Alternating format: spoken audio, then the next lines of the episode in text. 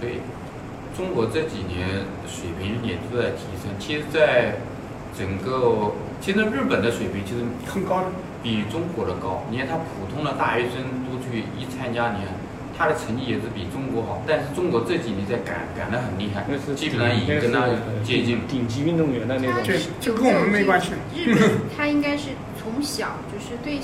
对那个中国也是小从小朋友们就开始就是中国也从小但是对这个体育但非常的重视，不但是是中国的这个不是不是不是，这个这个跟一些体质有关，跟体质、跟身体身体的素质。因为你像人家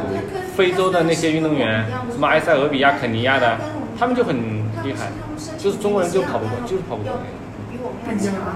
明白吗？就像就像那些为什么现在长跑或者那个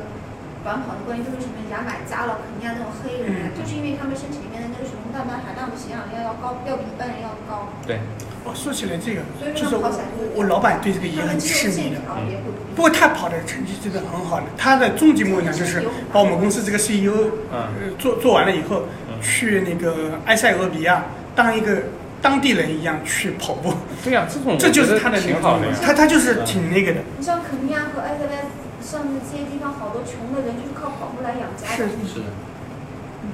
他们出去跑一场拿到的奖金，可以够家里面几年的吃。